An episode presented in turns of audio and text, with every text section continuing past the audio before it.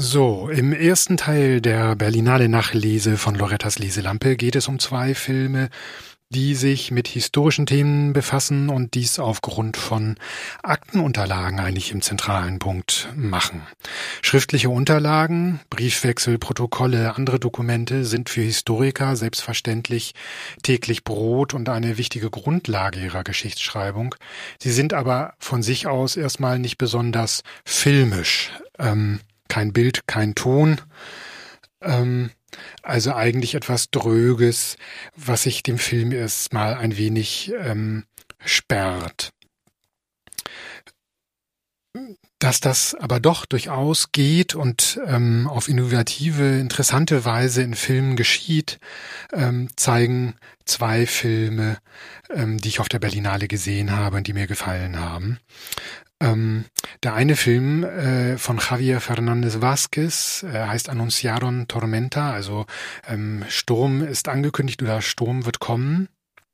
Ähm, und er beschäftigt sich mit äh, postkolonialen Bedingungen der Überlieferung und damit, wie das im Film eigentlich noch dargestellt werden kann, anhand ähm, äh, des spanischen Kolonialismus. Wenn man an spanischen Kolonialismus denkt, denkt man zunächst einmal an ähm, die Amerikas.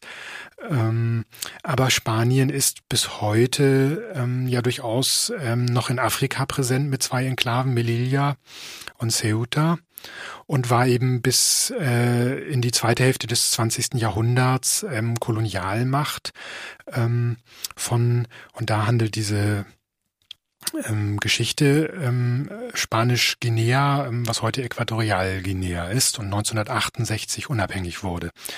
Ähm, es geht um einen Vorgang, der Anfang des 20. Jahrhunderts, 1904, ähm, passierte. Ähm, dort wurde von einem Guardia Civil Leutnant und dessen Gruppe ähm, auf Geheiß des ähm, Statthalters der Kolonie, des Gouverneur, Gouvernadors, ähm, ein König der Bubis, der dort lebenden Menschen, Sassi Evera, ähm, nächtens äh, zu Hause überfallen, festgenommen, in die Hauptstadt verschleppt und verstarb dort wenige Tage später in Gefangenschaft. Über diesen Vorgang ist in den spanischen Archiven ähm, ein Aktenmaterial vorhanden, ein Schriftverkehr, ähm, der beteiligten Personen, in dem eben der Zentrale, dem Innenministerium in Spanien berichtet wird, was nun passiert ist. Im ersten Bericht berichtet eben der Leutnant der Guardia Civil von seinem Vorgehen und dass er eben jetzt einen gefährlichen, gefürchteten, ähm, widerständigen Bubi, der keine Spanier ähm, in sein Gebiet reinlassen wollte, nun endlich festgesetzt hat und nun sich alle auch dahin trauen können und dank nochmal den lokalen Kollaborateuren der, der Kirche Kirche, die dort eine Mission betreibt und ähm, eben seinen ähm, afrikanischen Gehilfen.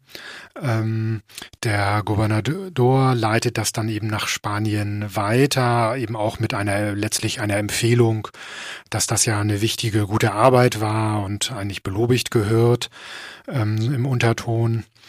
Ähm, diese Erfolgsstory aus Sicht der Kolonialherren gerät dann allerdings ins Wanken, weil vor Ort ein, ähm, ein Richter ähm, Fragen stellt, ähm, eben weil dieser ähm, Isassi Evera dann äh, doch recht schnell gestorben ist. Ähm, das kommt dann, es gibt dann eine Untersuchung, die geht dann auch in den Dokumenten nach Spanien. Das Ministerium fragt danach und sagt, also so geht das ja nicht. Ähm, erklärt uns das mal, was ist da eigentlich passiert? Ähm, und ja, dann entwickelt sich dieser Schriftverkehr, diese Geschichte eben weiter. Auf einmal wird es dann so dargestellt, dass der Isase Evera eigentlich schon ganz krank war und deswegen eigentlich alle erwartet haben, dass er auch bald stirbt. Und dann wird wieder nachgefragt von der Zentrale, ja, aber ist es dann nicht eigentlich ganz unmenschlich, ihn irgendwie von seiner Familie fortzureißen? Hätte man ihn dann nicht in Ruhe da sterben lassen können, wo er eigentlich gewohnt hat? Ähm, dann wird eben nachgeschoben, ja, man hat ihn halt besonders gut gesundheitlich behandeln wollen und deswegen hat man ihn dann eben in die Hauptstadt bringen müssen der Kolonie.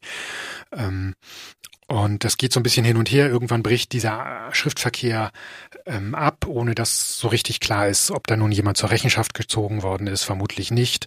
Und vermutlich hat es auch keine Belobigung gegeben. Ähm, das alles eben letzten Endes eine bruchstückhafte Geschichte und eine Geschichte aus der Perspektive der Herrschaft. Ähm, was gibt es dem gegenüber ähm, an Überlieferung ähm, der Bubis, der Einwohner, ähm, die dort kolonialisiert äh, worden sind und unterdrückt worden sind. Ähm, ihre Überlieferung ist eben nicht in den Archiven vorhanden. Ähm, Javier Fernandez Vázquez macht sich äh, auf den Weg und betreibt letztlich sowas wie ethnografische Forschung, ähm, Oral History, versucht ähm, Menschen zu finden und deren Geschichte, also die die Geschichte aus Perspektive der Bubis äh, zu finden, äh, zu ermitteln ähm, und äh, bringt damit äh, sozusagen eine zweite Ebene von, von Quellen in diese in diese filmische Geschichte hinein, die äh, eben auf mündlicher Erzählung und mündlicher Überlieferung ähm, und damit auch auf ihre Art wiederum einer bruchstückhaften Geschichtserzählung ähm, basiert. Gleich zu Anfang dieses Stranges wird deutlich, er hat da ein paar ähm, Stimmen, die man, die ich so akustisch älteren Frauen zuordnen würde, die sagen, ja, du darfst uns aufnehmen, aber wir möchten nicht gefilmt werden, wir möchten keine Bilder von uns, du darfst den Ton aufnehmen und geh dann einfach aufs ins Dorf und auf die Straßen und film was ähm, und das kannst du dann da drunter mischen. Ähm, so macht er das dann auch. Also diese Oral History findet eigentlich tatsächlich dann eben auf der Tonebene statt, als, als Kommentar aus dem Off zu Bildern von, ja, von Straßenszenen oder eben halt von den landschaftlich auch sehr schönen Schauplätzen ähm, dieser, dieser, dieser Geschichte.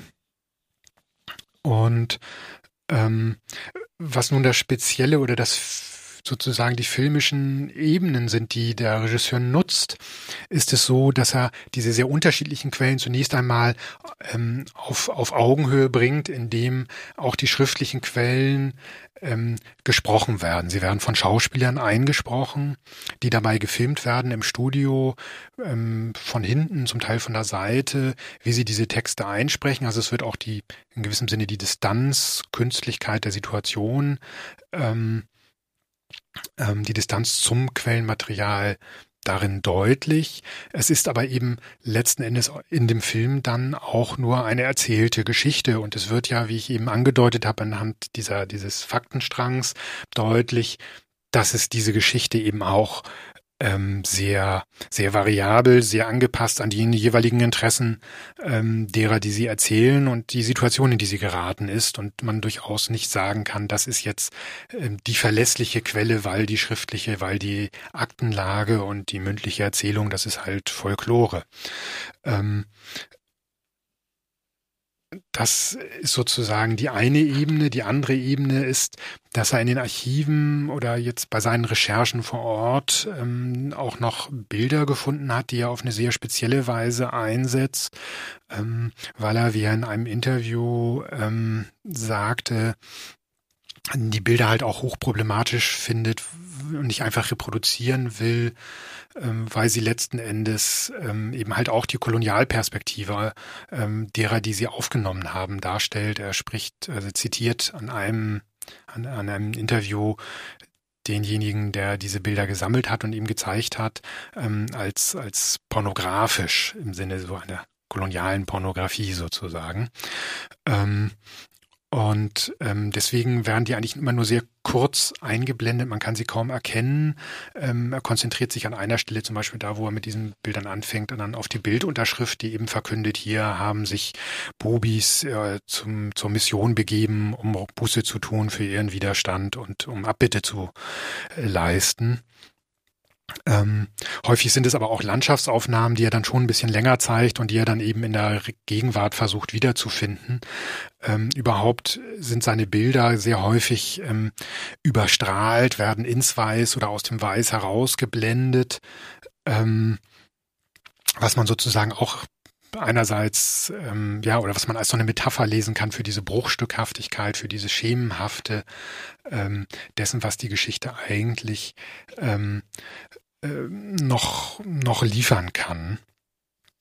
ähm, auf dieser Bildebene im Umgang mit den Bildern, ähm, das erinnert, hat mich so ein bisschen erinnert, vor einigen Jahren lief ja auf der Berlinale auch ein Film, den ich hier auch besprochen hatte, The Half Moon Files von Philipp Schäffner, wo er sich auch eben mit so kolonialen Bildnachlässen und Tonnachlässen ähm, in dem Fall auch ähm, beschäftigt. Ähm, und dann allerdings noch ein bisschen ausgefeiltere ähm, Umgang mit den Bildern findet. Ich finde diese Ebene, ich kann die Bilder kaum zeigen, ähm, weil sie eben kontaminiert sind. Das ist einerseits moralisch ehrenwert oder auch richtig. Äh, andererseits ist es ja so, dass gerade Bilder eben auch in ihrem Kontext, in dem sie gestellt werden, gelesen werden und Bedeutungen bekommen und deswegen deswegen Film natürlich schon die Möglichkeit hätte oder hat, ähm, auch andere Kontexte herzustellen, damit auch ähm, koloniale Bilder nochmal anders und kritisch lesbar zu machen, ohne sie einfach nur wegzublenden oder nur ganz kurz aufblitzen zu lassen. Ähm, ja, da sei eben an solche Arbeiten wie Philipp Schäffner oder auch Harun Farocki, der ja auch zum Teil sich eben oder sehr intensiv sich mit so Bildfragen auseinandergesetzt hat und Bildmaterial und, und wie man das kritisch auch im Film lesen kann. Nichtsdestotrotz, ähm, wie gesagt, ein sehr spannender Film, der ähm, wie ich finde, eben sehr, sehr gut demonstriert, ähm, wie man eben aus Aktenmaterial auch filmisch nochmal eine kritische Sicht sehen kann, die darüber hinausgeht, einfach nur Akten zu zitieren, weil sie eben in diesem Bildkontext ähm, und in dieser Kontextualisierung und diesem ähm, filmischen Dialog ähm, mit der Oral History nochmal eine Relativierung bekommen, wobei eben auch auffallend ist bei dieser erzählten Geschichte, ähm, die erzählt einerseits eben sozusagen auch, ich sage mal, Fakten oder das die Erfahrung, äh, ähm, also, also man merkt die Erfahrungssättigung derer, die erzählen, die haben es natürlich selber nicht mehr direkt erlebt, aber kennen zum Teil dann schon erste Hand Zeugnisse, wie es ihnen erzählt worden ist, ähm, verbinden es aber immer wieder auch mit ihrer eigenen Erfahrung von Unterdrückung, ähm, der Unterdrückung der Sprache. Das wird zum Ende des Films nochmal sehr deutlich thematisiert, dass eben das verboten wurde, ähm, die eigene Sprache zu sprechen ähm, und streng bestraft wurde, wenn man das ähm, tat. Und eben sozusagen diese ganze koloniale Unterdrückungserfahrung ähm, durchzeichnen und daraus dann aber eben immer wieder auch Fragen an das Aktenmaterial, an die offizielle Überlieferung der Kolonialherren gestellt wird und die Lücken praktisch auch in dieser erzählten Geschichte immer wieder aufgegriffen und und und und ähm, befragt werden, wenn zum Beispiel gefragt wird, okay, nimm einen Bericht oder es wird sozusagen berichtet, ähm, dass der ähm, Issas Evera ähm, mit ähm, ich glaube, sieben Frauen und vier Männern und 20 äh, Tieren und so weiter verschifft worden ist. Was ist eigentlich aus den anderen geworden? Ähm, die sind ja auch nicht zurückgekommen. Ähm, die sind ähm, genutzt worden in, in, in, in der Plantagenwirtschaft auf einer anderen Insel dieser Kolonie ähm, als Vermutung. Und immer wieder wird praktisch in diese Lücken reingefragt, ähm, wenn er, es wird berichtet, er ist krank geworden, weil er nichts gegessen hat. Ja, wahrscheinlich hat er Angst gehabt, äh, vergiftet zu werden. Das heißt aber dann auch, sagen sie, dass ihn seine Verwandten nicht mehr haben sehen können, weil sonst hätten die ihm Essen gebracht, dann hätte er was gegessen, weil da hätte er ja Vertrauen gehabt. Ähm, also sozusagen schon so eine eigene Logik reinbringen, die nochmal diese Dokumente auch anders liest, aber auch nochmal deutlich macht, wie ähm, in so einer ähm, Erzählgeschichtstradition der Kolonisierten eben auch nochmal eine andere Perspektive äh, und auch eben eine andere Form von Geschichtserzählung ähm, stattfindet, die eben in diesem Film wirklich ähm, auf eine auf eine ähm, auf eine Ebene gehoben wird, wo sie eben nicht Beiwerk oder Bebilderung oder ein bisschen Authentifizierung ist, wie das häufig in, in Geschichtsfilmen stattfindet, wo man sozusagen die harten Fakten hat, die Experten oder Dokumente liefern und dann die subjektive ähm, Koloritergänzung von Zeitzeugen, sondern hier eben ähm, diese, diese orale Zeugenschaft ähm, gleichwertig ist und gleichzeitig eben diese schriftliche auch nochmal in seiner, also destabilisiert wird und in sein, durch dieses Lesen und durch eben diesen Prozess deutlich machen, in dem halt auch die schriftliche Erzählung sich immer wieder verändert äh, und anpasst ähm, und in der Überlieferung eben auch nicht vollständig ist, ähm, deutlich wird.